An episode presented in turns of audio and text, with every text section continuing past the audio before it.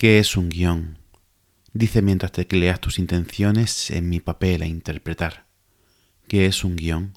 Y tú me lo preguntas. Un guion es un esquema escrito de un discurso, conferencia, tema, etc., que contiene los puntos y cuestiones que se van a tratar. También es un escrito que contiene los diálogos y las indicaciones técnicas necesarias como planos, decorados, iluminación, para hacer un programa de televisión, de radio, una obra de teatro o un podcast como este, que por cierto tiene algo más parecido a una escaleta que a un guion. Hoy hablaremos con verdaderos expertos en esto de reflejar negro sobre blanco lo que debe aparecer en un programa de televisión, por ejemplo, sobre ciencia.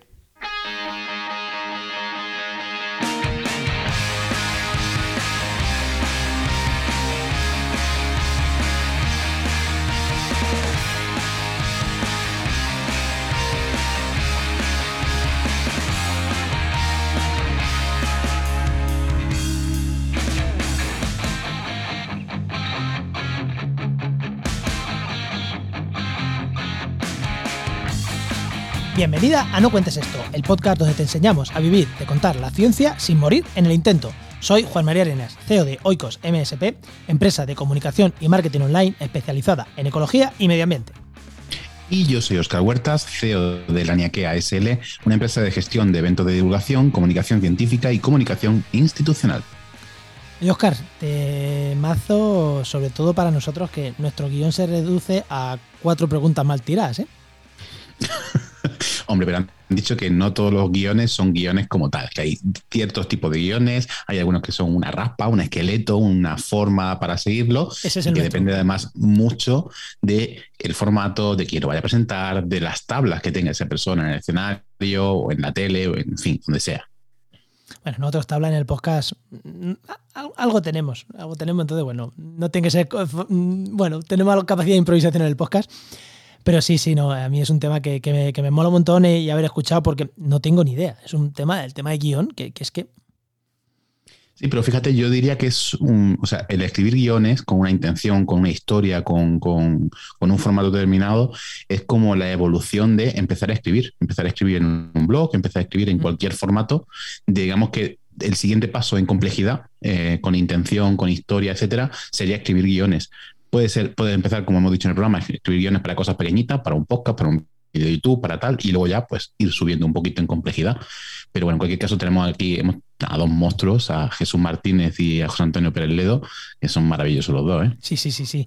Pero oye, antes de, antes de entrar al tema, dímelo, lo, dímelo de lo del acuerdo este que tenemos con el máster, porque incluso ellos mismos lo dicen, vamos a decirlo nosotros al principio, que está feo no decirlo, ¿no? Por supuesto, este podcast eh, se hace en colaboración con el Máster de Cultura Científica de la Universidad Pública de Navarra y de la Universidad del País Vasco. que como decimos en el podcast, eh, la gente que coordina esto, Iñaco y demás, son mm, mu- mueven mm, muchos de los hilos de la divulgación en este país, así que es un de, de lo mejorcito, por no decir lo mejor que te puedes encontrar en, en formación en este, en este aspecto. Vamos con la, vamos con la tertulia, ¿no, Oscar? Venga, vamos dentro.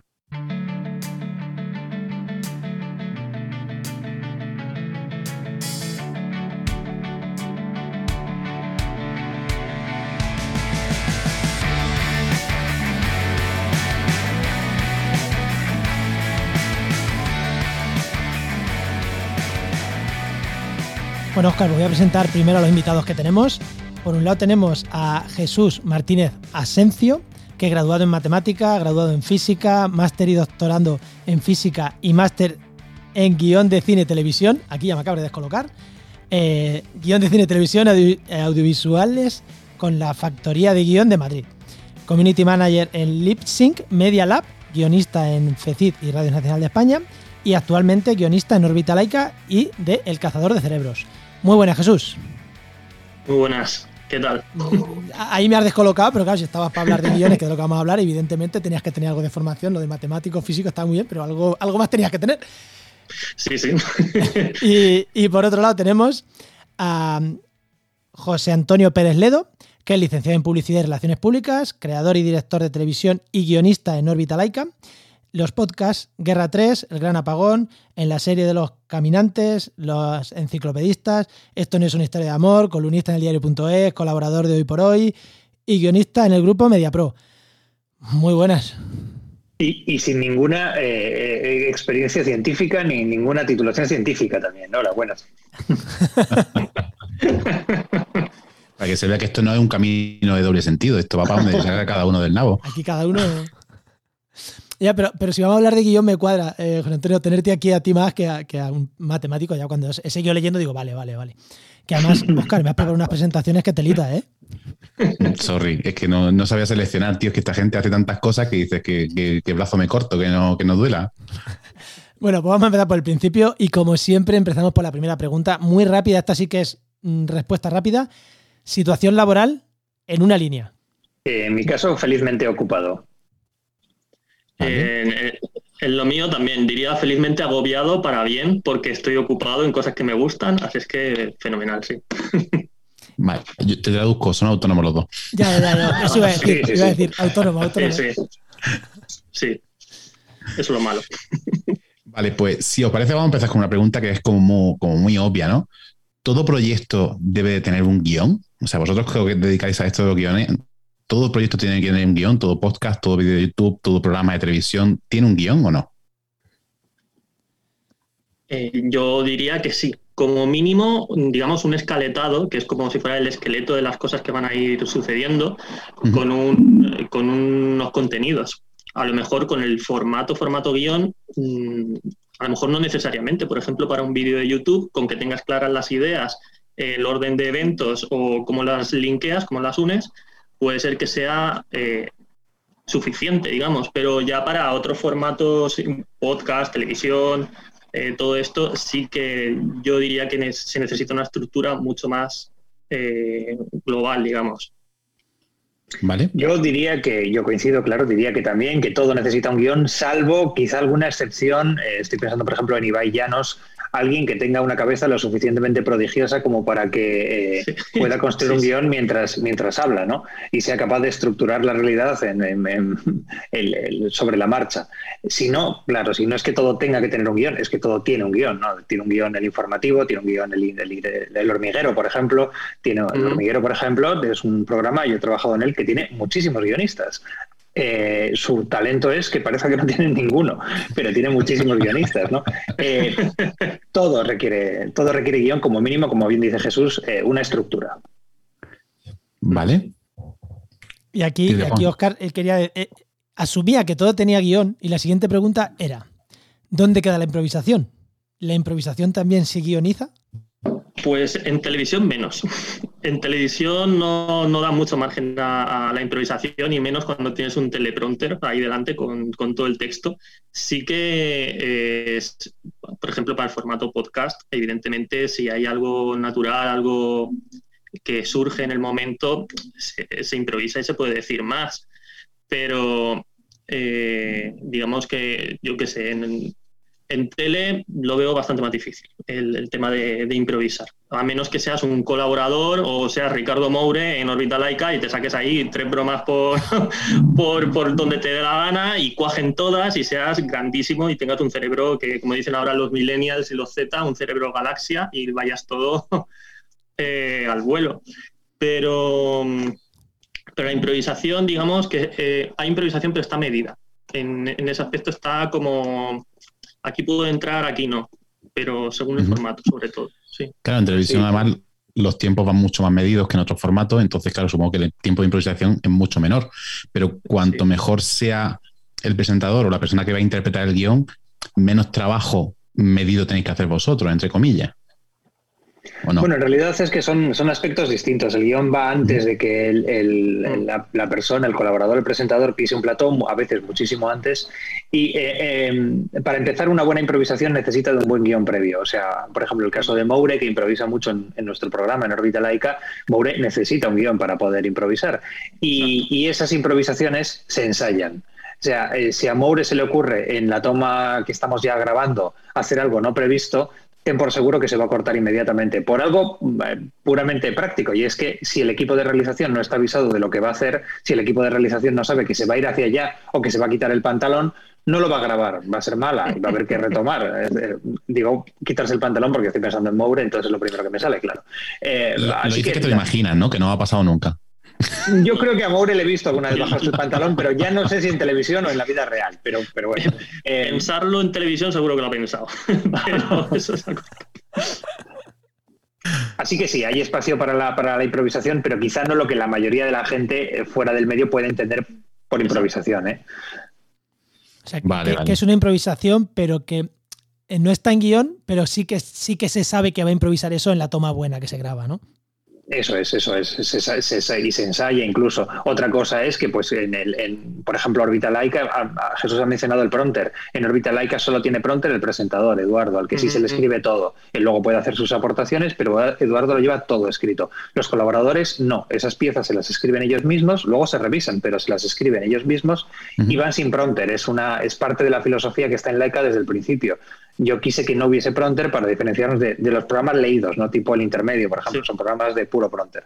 Eh, y ahí, pues claro, pues en el momento en que no hay pronter, eh, hay riesgos. Hay riesgos de que el colaborador diga algo que no debe, a que el colaborador se equivoque, a que sea más larga, como habéis dicho, cosa que en nuestro caso no importa tanto porque como es un programa grabado, luego se puede editar un poco y acortar secciones y encajarlo.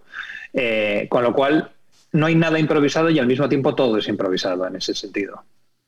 Claro, pero también de alguna forma tenéis invitados que tienen una calidad muy alta, es decir, no, se invita a cualquier órbita laica, son gente que sabe perfectamente de lo que está hablando, que no es la primera vez que aparece en radio, en televisión, etcétera. Entonces, ese plus es lo que ellos aportan a ese guion.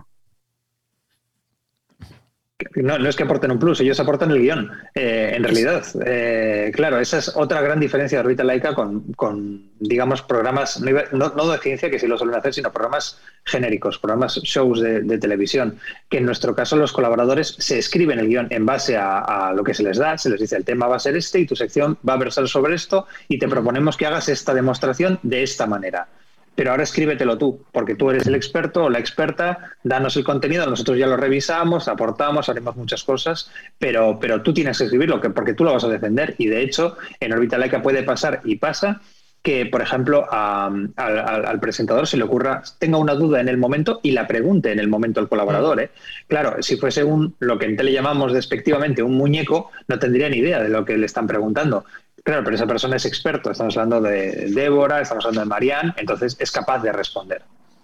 Eso, eso quería, quería yo. El, formato aquí es, vosotros le dais el, guion, al, o sea, la idea al colaborador y el colaborador es el que lo, el que lo, el que lo trabaja.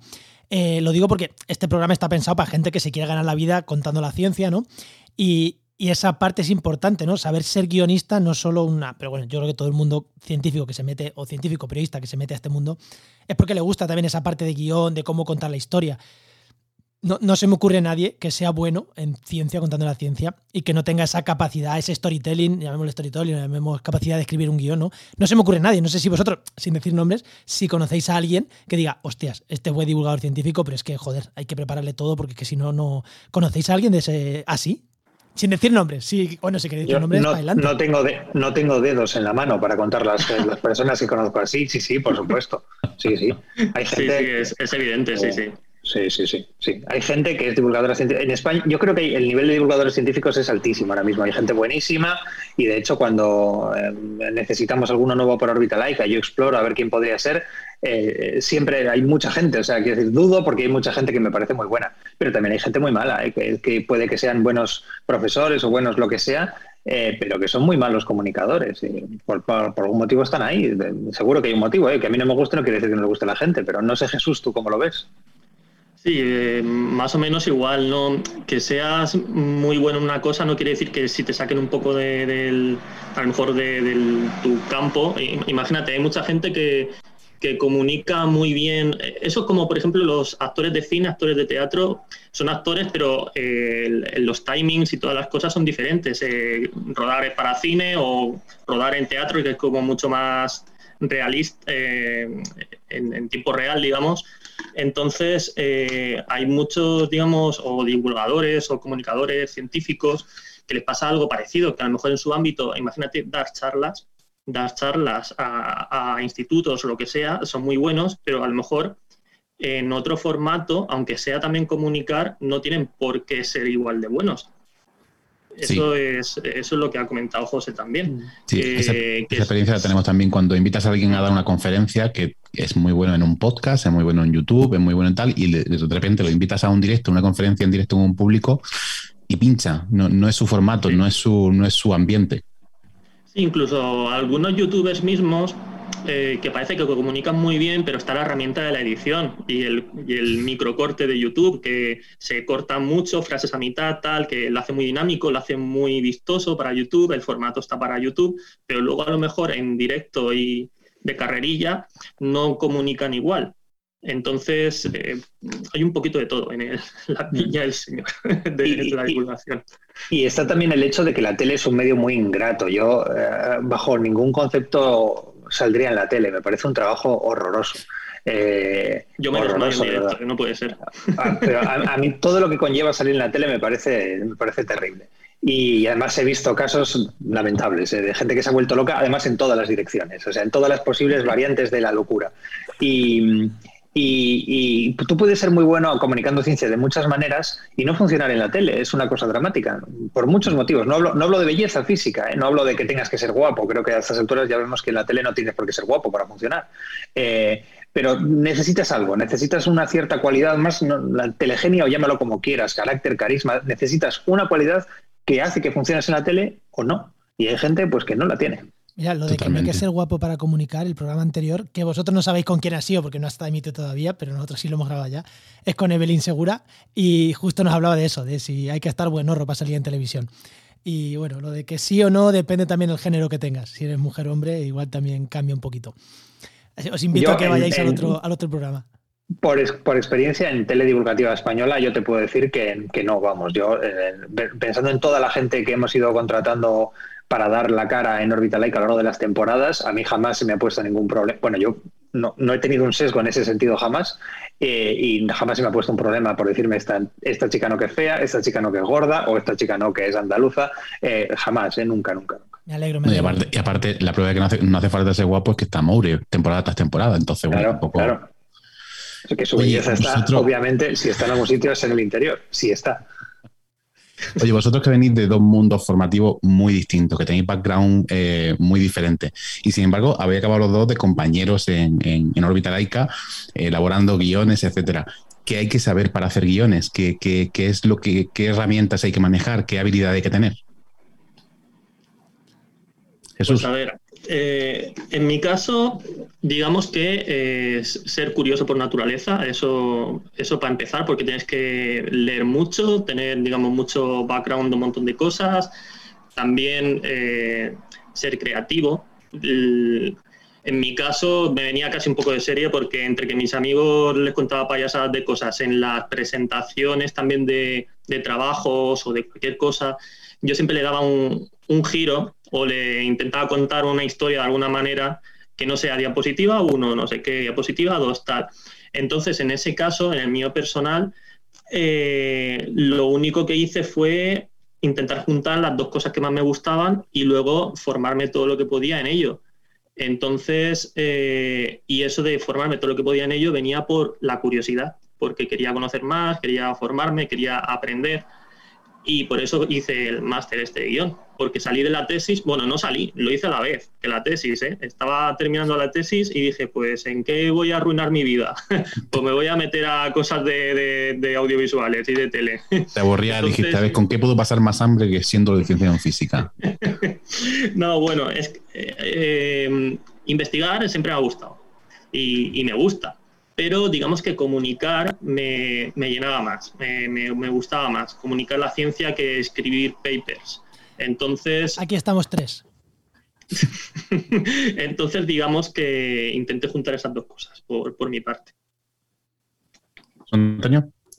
Eh, a ver, eh, lo que hace falta para escribir un guion depende mucho del guion que tengas que hacer. Obviamente no es lo mismo un guion de, de ficción, por ejemplo, que mm. requiere unas cualidades muy determinadas, a un guion de, de divulgación y dentro de un guion de divulgación no requiere lo mismo escribir un guion para Pere o escribir un guion para nosotros, o aunque, Jesús eh, cumpla los dos requisitos, ¿eh? que, no es habitual, o escribir un guion para, para, para Richard Attenborough, ¿no? Eh, en el caso de las cosas que yo hago, eh, lo que requiere es que haya un. Eh, en, mi caso, siempre lo que la forma en que yo entiendo la, divulgación, no en la que yo entiendo que crea que deba hacerse, sino la que yo quiero hacer, la que yo quiero firmar, en la que quiero estar involucrado, se basa en contar historias, en entretener a la gente al mismo tiempo que le intentas que, que aprenda algo, ¿no? Eh, en ese sentido, lo que el reto es contar la ciencia, aunque sea la ciencia básica, eh, de forma que estés contando una historia, que tenga al menos un principio, un desarrollo y un final, que atrape, que, interese a alguien, que sea curiosa. Eh, Jesús lo sabe, en Orbitale que yo tengo prohibidísimo fórmulas, por supuesto, batas blancas. Hay una serie de cosas de, lenguaje verbal y de lenguaje de iconografía que está prohibidísima en, en Orbitale, que a la que no quiero acercarme, que sin embargo otros programas de éxito sí tienen, programas que igual son mejores que el nuestro. Pero eh, yo creo que eso es clave a la hora de escribir la ciencia. Eh, Jesús no sé cuántas historias habrá escrito para Orbitalaika. No, no ya cosas de explicar algo, ¿eh? no es no explicar, ¿sabes?, cómo es la física de un incendio. No hablo de eso, sino contar una historia. Contar realmente una historia en la que hay ciencia, pero es una historia. Una historia que empieza en, en Hilderburg en 1947, ¿vale? Historias que empiezan así, ¿vale? yo creo que esa es una de las, de las formas potentes de, contar la ciencia y ese es uno de los valores que buscamos nosotros, por ejemplo, en órbita laica, en todos los guionistas. Vale, eh, voy al siguiente paso, que es paso continuo. ¿Cómo se trabaja un guion? ¿Cómo, ¿Cómo, se empieza? ¿Cómo se empieza a trabajar un guion? ¿Cómo se empieza eso? ¿Cómo lo trabajáis? Un guion, eh, claro, depende de qué guion. Ya, bueno, un guion de un guion, en el caso, por ejemplo, más próximo de órbita laica, en el, caso de un guion de ese programa, porque Cada, cada guion es un cada programa es un mundo y en este caso eh, hay una serie de, hay muchos pasos. Lo primero que se hace es cuando se renueva una temporada y, yo la reformateo y Televisión Española compra el reformateo, reformatear básicamente es darle un nuevo look sin romper nada. Eh, yo presento una serie de temas a Televisión Española que serán los temas de la temporada. Esos temas se negocian, a veces se rechazan algunos, se argumenta por qué, hasta que se, eh, se sellan 12 temas, se acuerdan, se pactan 12 temas. Eh, de esos 12 temas, y aquí empieza ya la carrera de la producción, cuando se tienen esos 12 temas, yo hago un pequeño desglose de, qué me gustaría que se hablase en esos 12 temas. Un, párrafo, a veces dos párrafos, que eso también se lo paso a la cadena. Si vamos a hablar de Marte o, de, la ciencia de la seguridad, por ejemplo, el programa de esta temporada, yo digo, deberíamos hablar de la física de los incendios, deberíamos hablar de la física de, los, de la química de los incendios, de, la física de los eh, cinturones de seguridad, de los sistemas eh, que protegen de los terremotos. Paso todo eso, eso es aprobado, y a partir de ahí hacemos una reunión con dirección, con la dirección de, científica, porque Orbitaleca tiene una dirección, tiene un director científico, y ya se, escaleta, es decir, se saca, venga, aquí en este programa, el responsable de física hablar de esto, la química de esto, el geólogo de esto, podríamos contar esta historia, esta otra historia. Eh, en ese momento es, ahí sí que es muy importante tener gente con mucha cultura. Yo soy el, yo soy el que aporta ese primer ese primer impulso, pero luego necesito gente con mucha cultura a mi alrededor porque te la estás jugando casi casi el contenido en esas reuniones, ¿eh? en la que alguien diga, ah, pues mira, yo me conozco la historia de cómo se puso el primer semáforo, ¿vale? Ese tipo de cosas. Obviamente luego eh, con en las semanas siguientes eso puede cambiar, pero más o menos de ahí sale ya lo que va a ser el programa y a partir de ahí se, se, reparten guiones. Ahí es cuando llega ya el trabajo a Jesús y a todos los demás guionistas y a los propios colaboradores de escribir esos guiones, de conseguir que esas piezas funcionen. Y Jesús, en tu caso, por ejemplo, para algo de un formato diferente, como es el cazador de cerebro, ¿cómo se empieza a gestar esos guiones? Pues eh, un poco también como comenta José, eh, Pere eh, tiene una reunión y dice me gustaría hablar de este tema, de este otro tema, o, a lo mejor no un tema, pero sí un enfoque o, algo que le gustaría hablar. Entonces, pues ahí ya comienza, digamos, la fase de, brainstorming y documentación de documentación, de preguntar a gente, que yo a esto le llamo un poco eh, la, bueno, esto es ya una fricada matemática, eh, le llamo la, técnica de Newton-Raphson, que es para conseguir soluciones que, de ecuaciones que no sabemos cómo, que no tienen fórmula y por digamos, por, de manera de, computacional, que coges una, le pones unos números, sale una solución aquí, si quieres llegar aquí, pruebas otra, va aquí, aquí, va aproximándose hasta llegar a la solución. Entonces, digamos que en la fase de documentación vas eh, hablando con gente que más o menos te va aproximando cada vez más al experto que necesitas para, para solucionar el tema o el enfoque que quiere Pere en ese momento, o tal, es más, digamos, un formato como documental. Entonces, eh, va por otro lado en realidad, pero todo parte de una muy buena documentación y de lanzar ideas y lanzar todo lo que se sepa para luego ir descartando y ver qué entra y qué no entra. Mira, una, cosa que, una cosa que he olvidado ahora que estaba hablando Jesús, que es una trampa mortal de laica, claro, cuando decimos que planteamos un tema y que luego ese tema se reparte en secciones, eh, digamos que ese tema tiene que ser válido por varios motivos, no solo porque la cadena lo apruebe y porque nos parezca atractivo al público, sino porque además debe poder ser tratado como mínimo desde cuatro perspectivas científicas para que haya cuatro colaboradores. Esa es otra condición indispensable. Por ejemplo, uno que siempre todos los años pienso, molaría tener eh, inteligencia artificial. Lo sabía, Claro, todos los años. Voy a presentar inteligencia artificial y todos los años me digo, no me vale, porque no puedes plantearlo desde de todos los temas, ¿vale? No, puedes, o sea, podrías forzándolo muchísimo, pero no tendría sentido. Eh, lo que iba a decir es que además de todos esos problemas hay uno extra y no menor, que es que sea lo que sea lo que hagan los colaboradores, eh, yo insisto mucho en que si no se puede hacer una demostración física, si no se puede jugar con un cacharrito, no nos vale. Es decir, no puede ser eh, una señora o señora rajando delante de Eduardo Sáenz de Cabezón durante ocho minutos. Eso no puede ser. Con lo cual hay muchas cosas que directamente caen porque sencillamente no, no, no hay manera de hacer nada, ¿vale? Eso es complicado. En algunas, en algunas disciplinas científicas más que en otras. Claro. en física es fácil siempre. Eh, claro, tiráis el guion al colaborador o, o a Jesús, a quien sea, y, y cuando tiráis un guion a esa persona, oye, prepárate algo de esto os puede responder diciendo es imposible, o sea, no soy capaz de sacar nada, o cuando tiráis algo a un colaborador ya sabéis que, eh, ya sabéis, ya en este caso tú, eh, ya sabéis que, que, se va a poder hacer algo guay, o, hay que reescribir muchas veces el guion o incluso casi el programa porque alguien te diga, yo soy incapaz de sacar algo atractivo aquí. O cuando lo tiras ya sabes que se va a sacar intuimos en esas reuniones que hemos dicho, donde está el, director científico y el jefe también de experimentos y todo, intuimos que se puede hacer. A veces en esa, nosotros llamamos las fichas, ¿verdad Jesús? En esas fichas a veces está incluso la demostración que queremos hacer con un enlace a YouTube. ¿eh?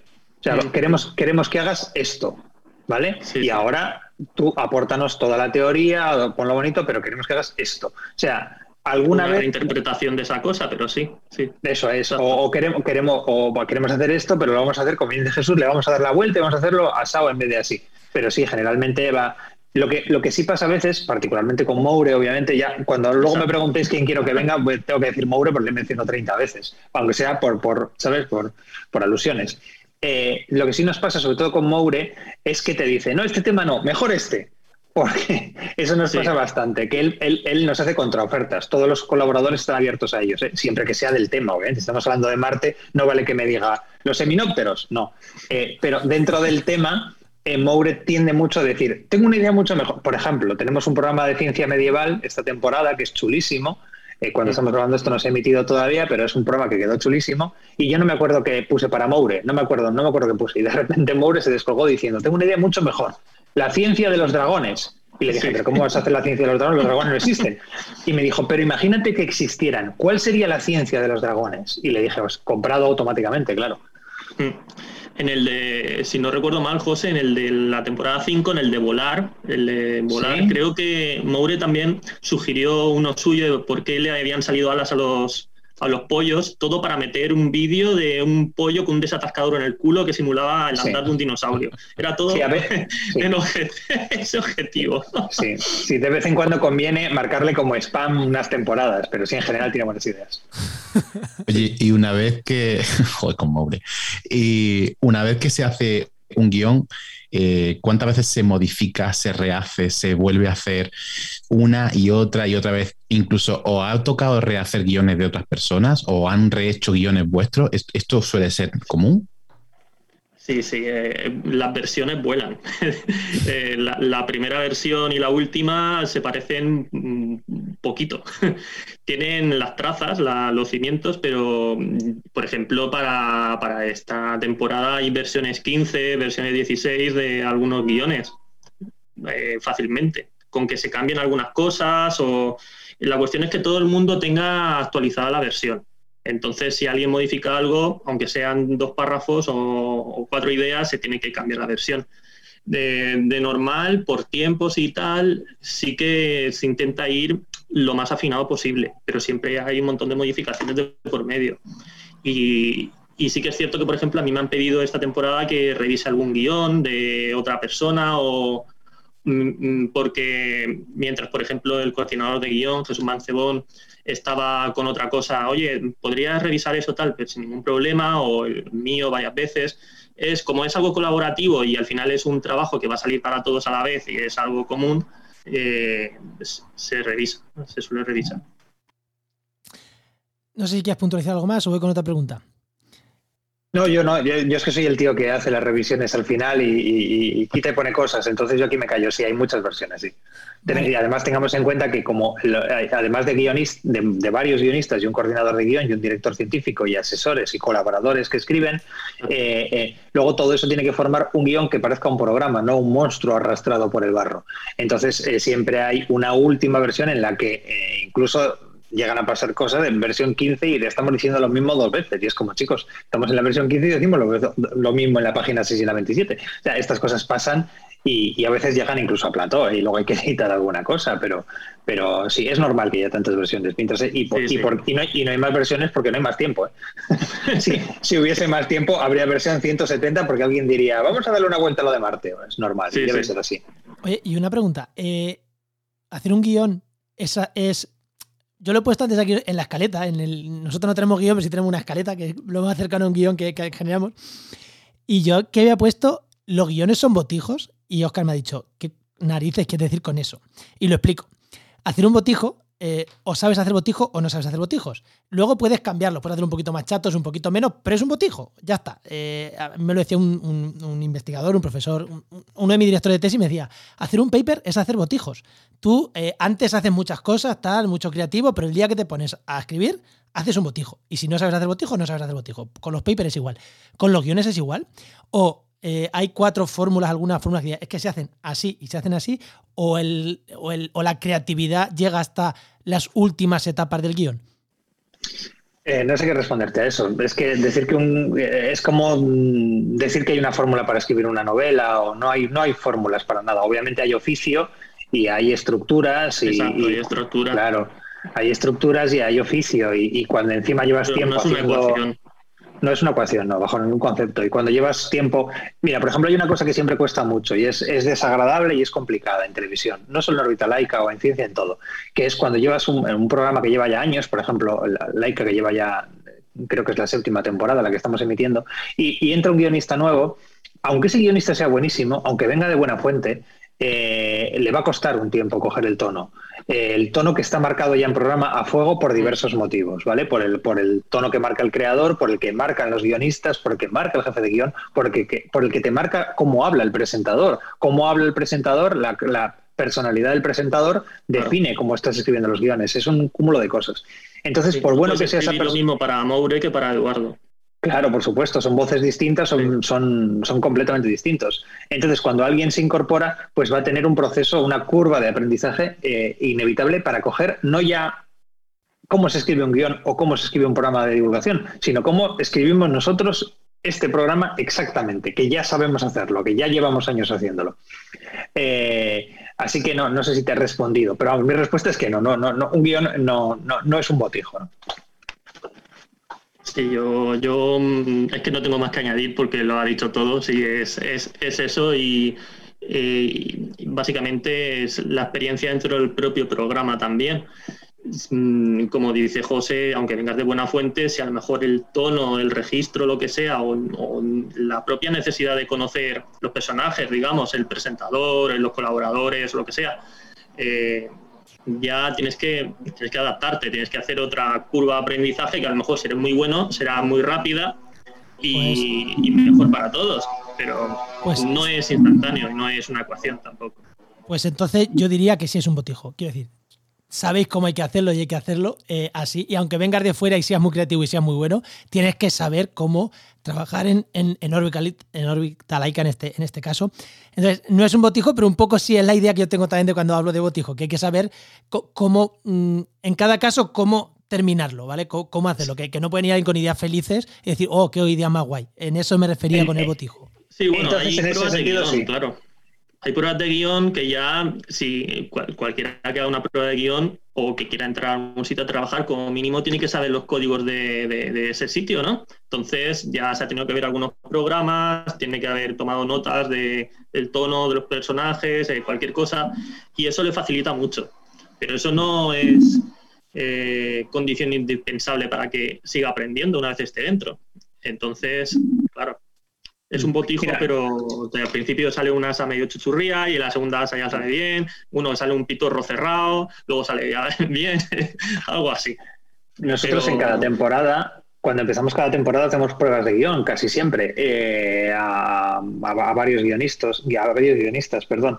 y hay gente muy buena a la que no podemos contratar porque no, no, no, no están en nuestro tono. Aunque escriban muy bien, ¿eh? aunque nos lleguen pruebas eh, muy buenas donde está explicando algo muy complicado de manera sencilla, por ejemplo, que es algo importante en, este negocio. Eh, pero da igual porque no, no, no tienen el tono y ves que por no, lo que no va a ser fácil sacárselo, ¿no? Eh, obviamente nadie tiene el tono exacto, pero bueno, ahí, cuando lees ciertas cosas ves que va a ser más fácil que esa persona entienda cómo, cómo comunicamos nosotros que otras personas que por, por, bien que comuniquen les va a costar horrores. Eh, mm, coger nuestro tono y claro, al final la tele es contrarreloj y un programa pequeño como el nuestro, más contrarreloj todavía, para cuando te estás acomodando en la silla, estás escribiendo ya el programa 7 de la temporada, como bien nos puede decir Jesús. Sí, sí, sí. ¿Ves, es Vietnam, ves la vida pasar ante tus, ante tus ojos, mientras alguien te dice, mmm, dale una vuelta un poco a esto. Sí, que además es súper genérico, dale una vuelta. Pero qué. Oye, eh, os iba a preguntar cuánto cuesta un guion. Yo sé que más o menos se contratan los guionistas por temporada o para un programa, para un formato, por un tiempo, etcétera, y obviamente ahí tenéis que hacer pues, lo que os pidan hacer. Pero, ¿cuánto cuesta un guion en el sentido, os ha pasado de un guion en el que hayáis trabajado muchísimo, muchísimo y os ha pagado una mierda, y al contrario, un guion que os ha salido más o menos rápido y diga, joder, me, ha merecido mucho la pena porque me han pagado bastante guay? O sea, ¿cómo, cómo se valora un guion? ¿Va por el impacto? ¿Va por el tiempo? ¿Va por cómo se valora? Mm, no, te sabría decir exactamente. En realidad por el resultado, pero si sabes, digamos, si eres bueno y te adaptas rápido, que has tenido, has tenido que tener una, como he dicho antes, eh, una revisión previa de qué vas a hacer y tal, eh, no debería tardarte demasiado tiempo en hacerlo, porque también, como dice José, los tiempos de la tele, por ejemplo, son vertiginosos y tampoco te puedes permitir hacer un guion eh, de matrícula de honor, pero que tardes dos meses, porque necesitas los tiempos que te dan. Entonces, yo creo que es un poco, un poco la suma de todas las variables estas que estáis contando. Mm. Claro, es que en entretenimiento tú no compras un guion, tú contratas a un guionista. En ficción sí puedes comprar un guion, en ficción sí puedes mm. comprar una película, eh, o puedes comprar una serie, o contratas a un guionista o a una guionista para que te escriba un capítulo. Y ahí sí estás contratándole eh, por esa obra, por ese producto. ¿De acuerdo? Eh, pero en, lo nuestro tú contratas talento para que, para que te saque durante un tiempo para que, para que saque ese, ese producto. Yo jamás he cobrado por un guion eh, y llevo ya muchos años siendo guionista, ¿eh? de ficción y de no ficción. Eh, a, ti, a mí me contratan y me dicen, tienes que escribir esto. Cuando, cuando, cuando, cuando es así, tienes que escribir esto. Una serie o lo que sea. O un programa o tienes que sacar esto. Bueno, pues venga, la producción son estos meses, así se dice al principio, además. La producción va a durar estos meses, empezamos este día, acabamos este día y chicos, en ese tiempo tenemos que hacer 12 programas con lo que eso supone. O sea, el guion es el primero, siempre empieza guion y luego va, empieza a llegar ahí mucha gente, gente que hace muñecos, gente que hace cosas, gente que ilumina, gente que mueve cámara, gente que hace muchas cosas eh, y sobre todo ruido mientras el guion eh, escribe. Mm. Vale, sí. Eh, la parte de cuánto cuesta, creo que habéis tirado uno más por la parte de cuánto tiempo me lleva y el otro económicamente, ¿no? De cuánto, cuánto, cuánto cuesta. Vale, eh, vamos a cambiar un poquito de tema. Eh, estamos hablando mucho de órbita laica, eh, formatos puramente, puramente científicos, y vamos a cambiar de tema hacia dos lados. Primero voy a sacar uno y después otro. Vale, si nos vamos a formatos mucho más chiquitines, en plan YouTube, en plan vídeo YouTube, en plan podcast, podcast no me refiero a grandes podcasts de ficción en plan supercurado, sino podcasts que puedan ser de divulgación también cortitos ahí se mete el papel del guionista, es importante. ya, sé que me vais a decir, depende de lo bueno que sea el divulgador de hacer sus propios guiones o no. Pero eh, para YouTube, por ejemplo, eh, hay gente que haga solo guiones para YouTube. Eh, claro, porque ahí ya supongo que no es un equipo, como habéis estado hablando de un equipo y ahora se manda ya los guionistas, ahí supongo que será una persona la que trabaja. ¿O no? Eh, hay divulgadores que tienen equipo de, detrás. Por ejemplo, Quantum Fracture tiene un equipo que le ayuda en guion, que en realización, en producción, en, todo. Es una mini producción que tiene. Sí, no, me refiero a la parte del guion. Sí, Quantum Fracture, de hecho, lo tuvimos por aquí en el programa 3, 4 y nos lo estuvo contando. Sí, tiene también a Luis Cortés ayudando en, en guion, Quantum Fracture. Eh, hay otros, hay otros divulgadores que también eh, quieren guionistas. Creo que en alguna ocasión CD Ciencia ha puesto alguna oferta de busco gente o busco guionista para al menos hacer contenidos o crear una batería de contenidos o de cosas para, para él desarrollar más. Entonces yo mm, creo que eh, cada vez más los youtubers están haciendo como piña en plan de hacer como mini televisión con algunos programitas o alguna, algún contenido que, sea no él editando y haciéndoselo todo, sino teniendo un pequeño equipo detrás. Al menos conozco un, tres o cuatro divulgadores que van por ahí, que tienen su equipito, una persona que ya sí o sí está fijada para montaje, otra que está fijada para guion, otra que está fijada para tal. Entonces, también depende de lo grande que sea el canal, creo. Y, por ahí puede ser un principio para empezar a trabajar, lo digo para, como esto está dedicado a esta gente que se quiere ganar la vida contando la ciencia, puede ser una puerta de entrada, porque entiendo que la puerta de entrada a televisión es muy chunga. ¿Puede ser una puerta de entrada empezar a hacer guiones para YouTube, cosas así más sencillitas? o son formatos tan diferentes que no? Yo, bueno, son formatos diferentes, pero yo no los veo incompatibles entre ellos. Yo sí que puedo ver perfectamente que, primero entres en YouTube o haciendo algo en Twitch o algo así y luego intentes de alguna manera ganar experiencia escribiendo sobre todo, porque se gana experiencia escribiendo y escribiendo y escribiendo y de ahí pues eh, probar otros formatos o conocer gente que, te lleve a otro sitio o mm, yo qué sé venirte muy arriba intentar proponer algo con más youtubers y algo más grande no lo sé pero yo yo no veo una locura empezar haciendo guiones para youtubers o algo así de gente que intenta iniciarse al menos en la escritura y en soltarse. Y mm, quisiera añadir yo también que lo de que entrar en televisión, no sé qué expresión has usado, como que es muy difícil. Hombre, igual es muy difícil eh, crear un programa para prime time y, que te lo compre. Pero entrar de guionista, yo acabo de decir hace un rato que nosotros pedimos pruebas de guion cada vez que empezamos una temporada de Orbitaleca, es decir, una vez al año. Y las leemos y las valoramos. ¿eh? Eh, y guardamos currículums de gente que una temporada no ha entrado, pero tenemos una carpetita eh, guardada con gente que nos ha gustado y por lo que sea no ha podido entrar y ahí la tenemos. Eh, o sea que entrar de guionista en, es como todo en la vida, es estar en el momento preciso, en el lugar adecuado. ¿eh? Sí, a eso me quería referir en realidad. Sí, que, mm. que no es un no está dado, pero tienes que estar en, en, el momento correcto, en el lugar correcto y con las aptitudes correctas también. Sí, nosotros, por ejemplo, cuando, cuando pedimos pruebas de guion en concreto para Laika, eh, obviamente miramos a ver qué ha hecho esa persona, pero tampoco te creas que nos importa gran cosa. Lo importante es la prueba. Eh, quiero decir, eh, Marron del hormiguero le encontraron en una pizzería, ¿vale? literalmente, o sea, nosotros hemos contratado guionistas sin ninguna experiencia en guion en absoluto, yo he estado en programas de televisión de humor, en programas en El Hormiguero, por ejemplo, donde se ha contratado a gente como guionista porque era graciosa. ¿eh? Eh, así, pues, quiero decir, obviamente luego hay que aprender el oficio, eh, pero el oficio se puede aprender. Es un botijo. ¿Veis? No es la razón al final. y, la otra, y la otra pregunta que os quería hacer.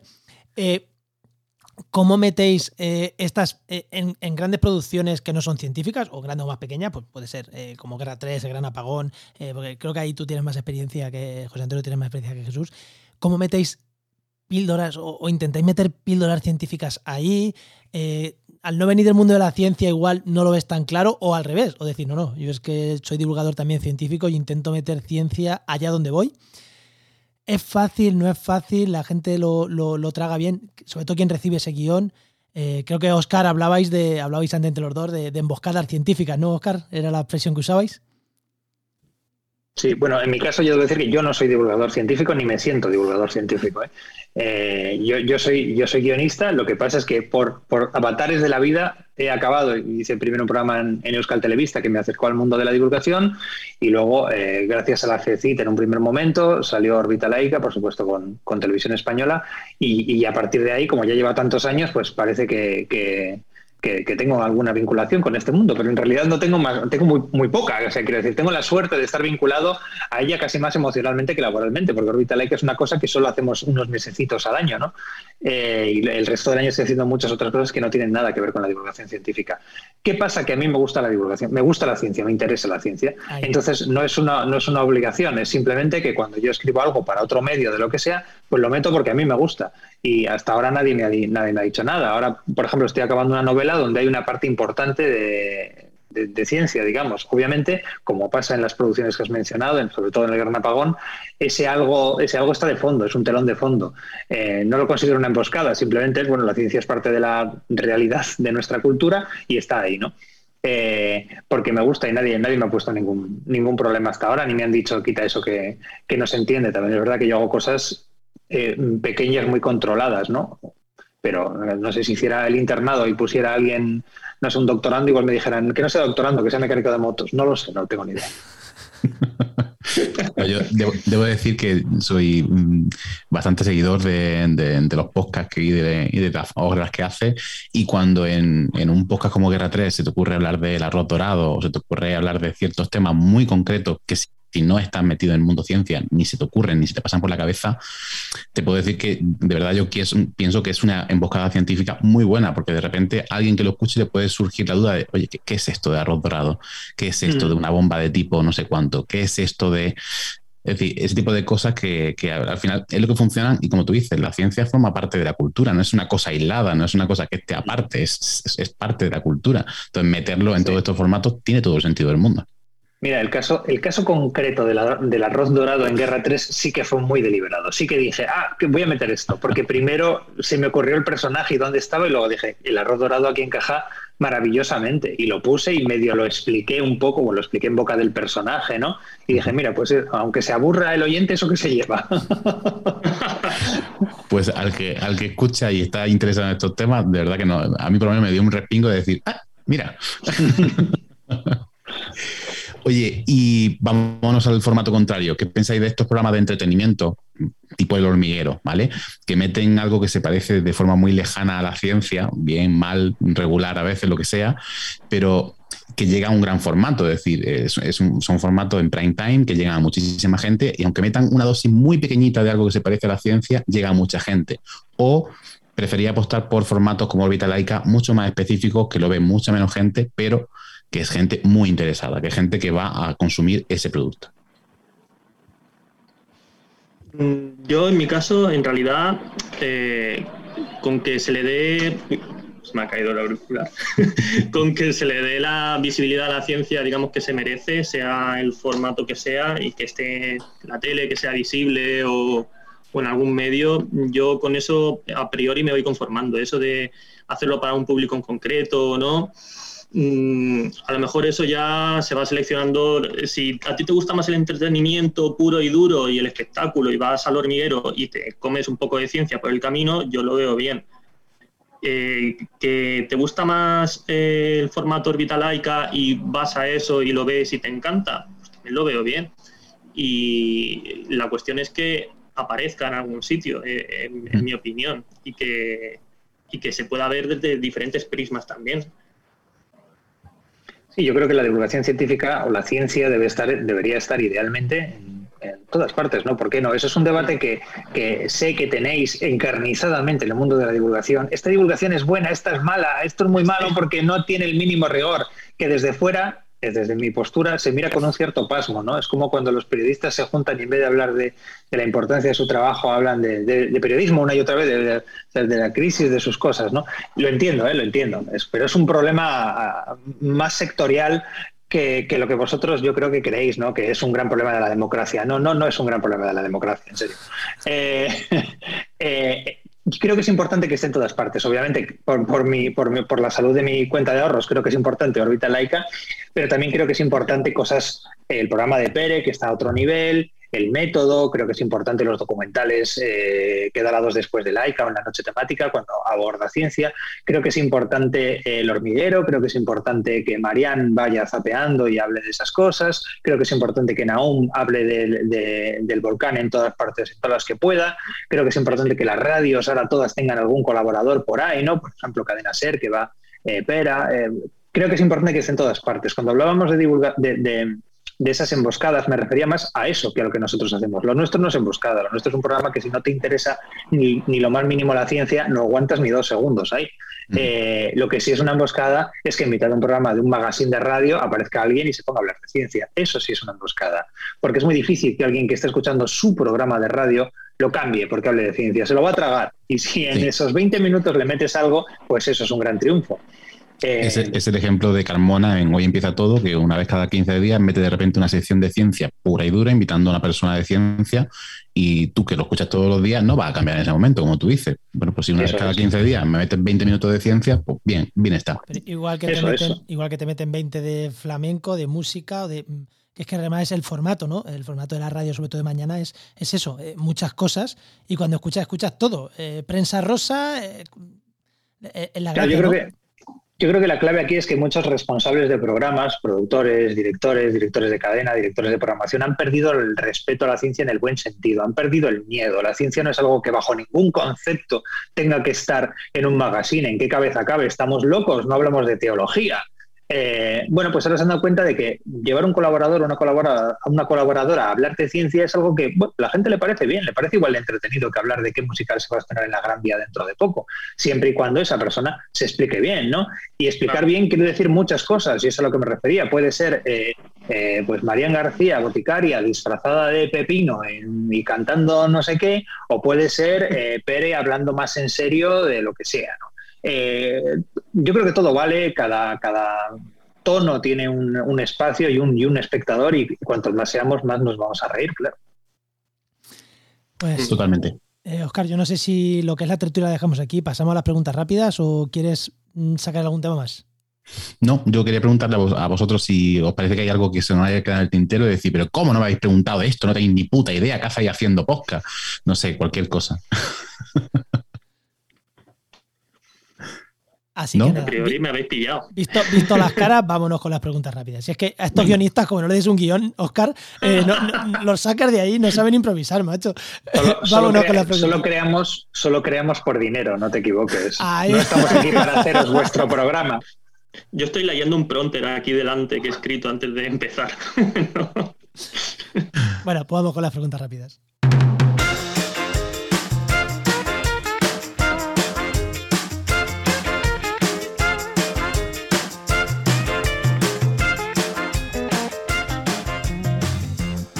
Bueno, la primera, una pregunta, aplicación, programa sin el que no podrías vivir profesionalmente y por qué. Jesús, venga, empieza yo, tú. Yo el Celtics. Es un programa de escribir guion, bueno, y el Word también, porque cada programa tiene su, su, digamos, su formato. Pero el Word o el Celtics, que ese ya te da también todo el formato en Courier 12, todos los espaciados y todo. Es muy interesante también a la hora de escribir guion de cine.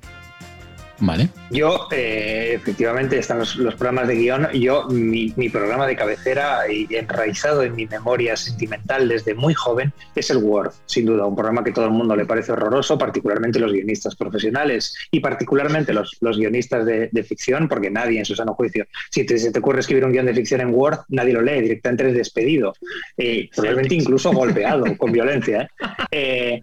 eh pero a mí el Word me encanta. Con el guion, Claro, el Word me encanta. Me sirve para hacer la lista de la compra, para hacer un guion de Laika, para todo, todo. Yo, estoy, eh, yo mando, eh, cuando tengo que decir algo por mail, si es más de tres palabras, Word y adjunto, tío. El, cuerpo de texto es vulgar, es de, es de, gente ridícula.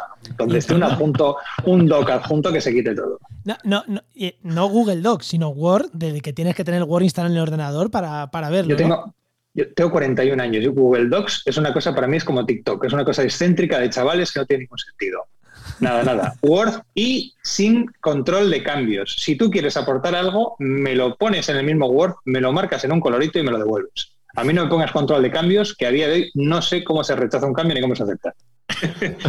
la opción esa de comentarios, no, no, no, Eso es una pesadilla. Eso me metí una vez y no, no. Madre mía, tenía que, tenía que haberte visto la tercera, la tercera versión de mi tesis, doctora. Em, la siguiente pregunta. Es que cuando has dicho antes 16 versiones de guion, digo, 20 tuve yo de la puta tesis. Bueno, eh, la siguiente pregunta es: ¿cuánto cobráis y de dónde vienen vuestros ingresos? Puede ser anual, mensual, más o menos, un margen. A ver, pues eh, va un poco por rachas. Hay rachas en las que nada y hay rachas en las que puedo pagar alquileres en Madrid centro. Entonces. Eh, eso, es, eso es un nivel alto, ¿eh? Pagar alquileres en Madrid centro. Bueno, centro un poco fuera del centro. Centro M30, ¿no? Sí, dentro de la almendra esa. Sí. Eh, pero digamos que, bien, es que no sé si voy a decir números, ¿sabes? Porque no, pero bien. Aquí libertad absoluta para decir o para no decir. Yo estoy contento, yo, estoy contento. Yo, también estoy contento. Me gustaría ganar más, como cualquier español, como Dios manda. Creo, además, como cualquier español, que merezco ganar más, pero estoy contento. Me he comprado una casa de dos plantas con un jardín, tengo un niño al que pagarle cosas que rompe constantemente eh, y mis fuentes de ingresos son diversas. Yo trabajo, yo colaboro principalmente en televisión, con, bueno, principalmente no, eh, colaboro exclusivamente en televisión con eh, de estudio Media Pro y luego participo en radio, escribo otras cosas fuera, por supuesto están los podcasts, entonces bueno, yo, me alegro de ser autónomo, de hecho yo soy autónomo porque quiero, podría no serlo, pero prefiero ser autónomo. Y bien, estoy contento, gracias por vuestro interés. Todo mi dinero, por otra parte, todo mi dinero y todas mis posesiones son del BBVA, por supuesto. Hombre, por supuesto. Hasta que acabe la hipoteca. O sea que técnicamente estoy arruinado, pero no hablemos de eso. Mía de CaixaBank previo Bankia, así es que no sé. bueno, eh, un fallo, una cagada que hayáis cometido eh, a nivel profesional y que os diga, hostias, aquí la cagué fatal, pero gracias a eso he crecido un montón. ¿Pueden ser fallos buenos? Bueno, bueno explícalo. En el, sentido, vale, en el sentido de que eh, yo, por ejemplo, hacer la tesis para mí fue un fallo, pero fue un fallo bueno, en el sentido de que me hizo crecer muchísimo y abrir mente y desarrollar ciertas habilidades. Pero ahora mismo, por ejemplo, no, no me dedico ni tengo intenciones de dedicarme a la, a la investigación. Para mí eso es un fallo, digamos, profesional en ese aspecto, pero es un fallo para mí bueno, porque me ha llevado a otros sitios y a otra manera de pensar que creo que estoy más cómodo. Me niego, me niego como doctor y Oscar lo va a hacer la tesis nunca es un fallo. Eh, no, lo que te iba a decir es que posiblemente el fallo sea el concepto de tenemos de tesis. De que parece que la tesis solamente es para seguir haciendo investigación. No, la tesis es un título universitario, igual que la licenciatura, un máster, etcétera, que te da un conocimiento, una suficiencia investigadora, o un lo que sea. Pero pensamos que hacemos la tesis solo para, para hacer investigación y, hostia, me parece que es una cagada, porque de hecho lo normal, entiendo lo normal como lo que más probablemente pasa, es que los doctores no nos dedicamos a investigar, nos dedicamos a otras miles de cosas, pero a investigar muy poquitos. Por eso, por eso digo un fallo bueno, porque no sigues en el carril que en teoría deberías seguir, pero te sientes mejor y no te arrepientes de lo que has hecho. Entonces, eh, para mí es un fallo positivo.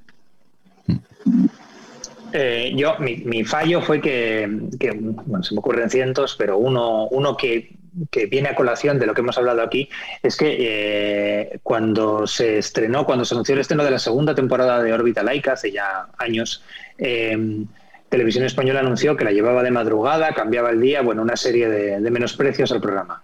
Entonces yo, lejos de eh, enfadarme, que me enfadé mucho y me indigné mucho eh, en privado y comunicárselo así a la dirección de Televisión Española, eh, lo que hice fue airearlo en público, eh, de forma muy, muy sonora y muy repercutida por los medios. Ángel Martín y yo.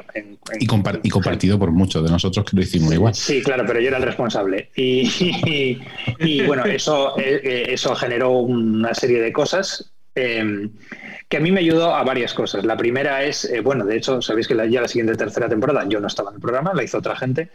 Em, eso me sirvió para varias cosas. Primero, para aprender a gestionar ciertas eh, emociones eh, en público y a, darme cuenta del nivel de eco que podía tener que yo dijera algunas cosas en público, cosas que ahora jamás se me, se me ocurrirían. Y luego mantener una cierta distancia con cierto aspecto profesional con el que es, del que es mejor no fiarse y con el que es mejor no tener ninguna, ninguna esperanza porque sabes que no es real. No, no, digamos que no, no, no debes confiar en, eso.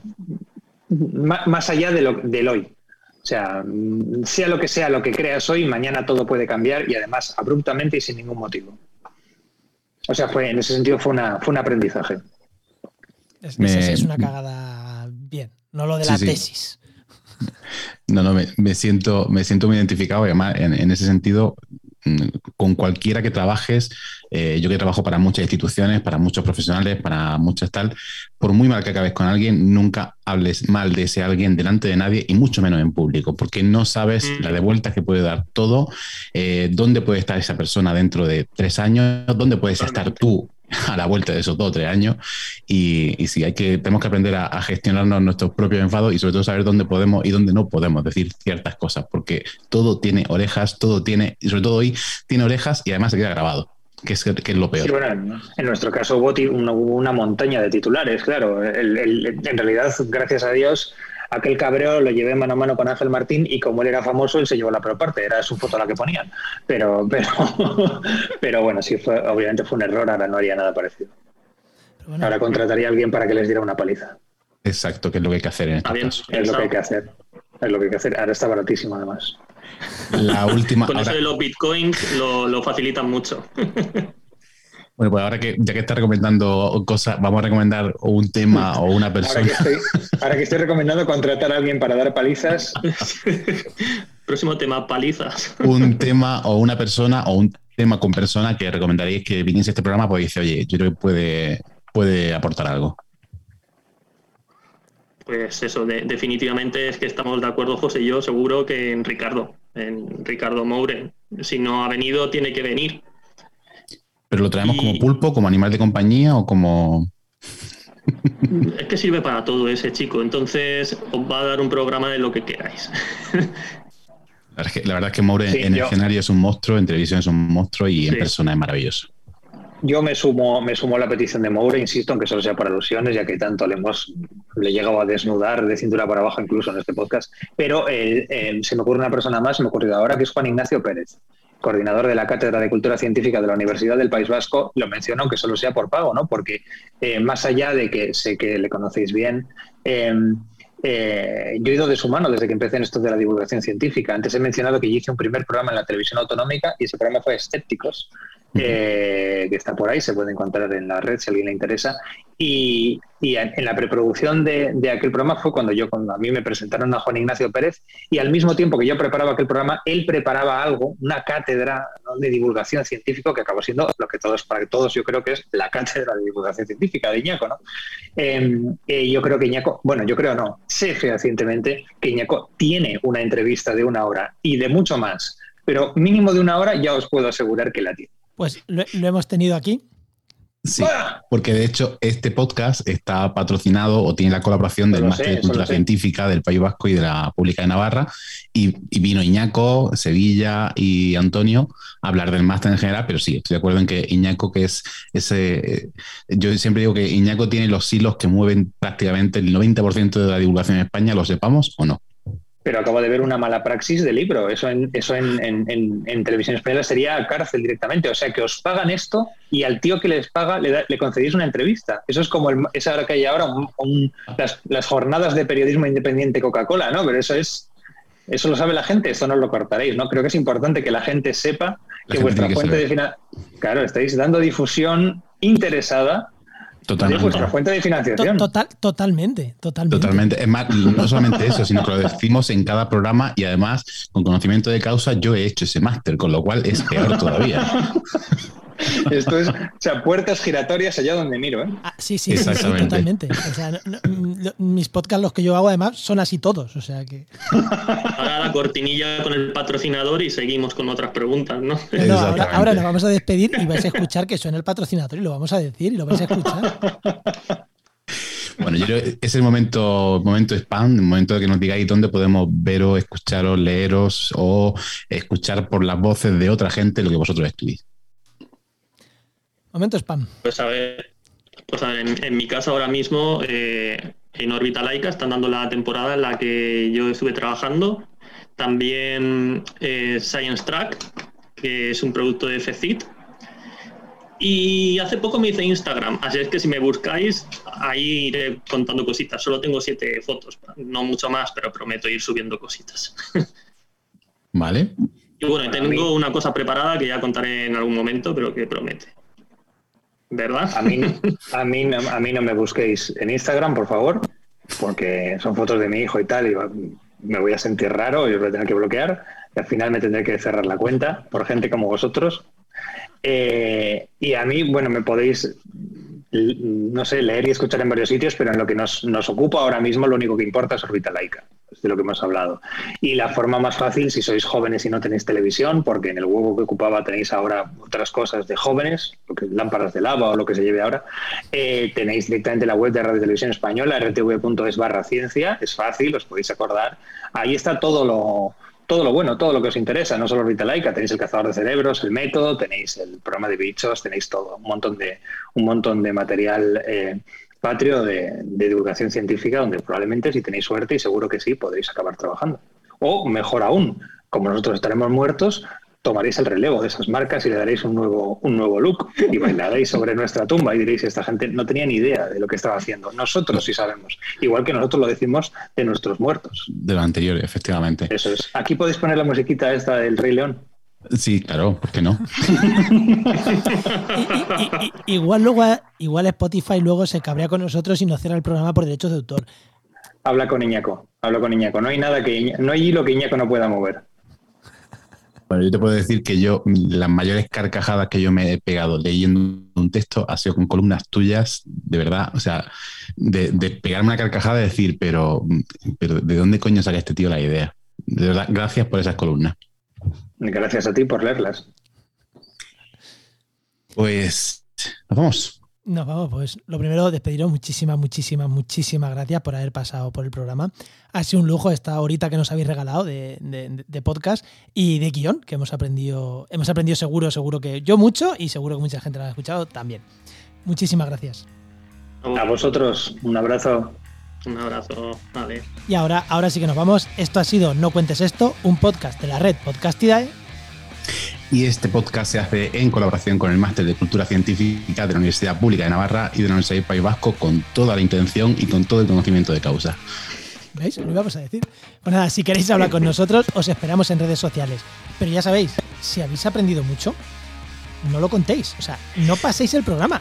De verdad, no lo contéis porque alguien puede aprender, puede enviar el guion a Orbitalica junto al vuestro y al final lo cogen a él. De verdad, quedaron vosotros, coño, el programa. las audiciones que hacen, las audiciones es para quedarse ellos con los guiones. Luego lo reescriben, lo firman y ya está. entonces, no, de verdad, no, no, no, no cuentes esto. Truco siempre. Bueno, nos escuchamos. Adiós. Adiós.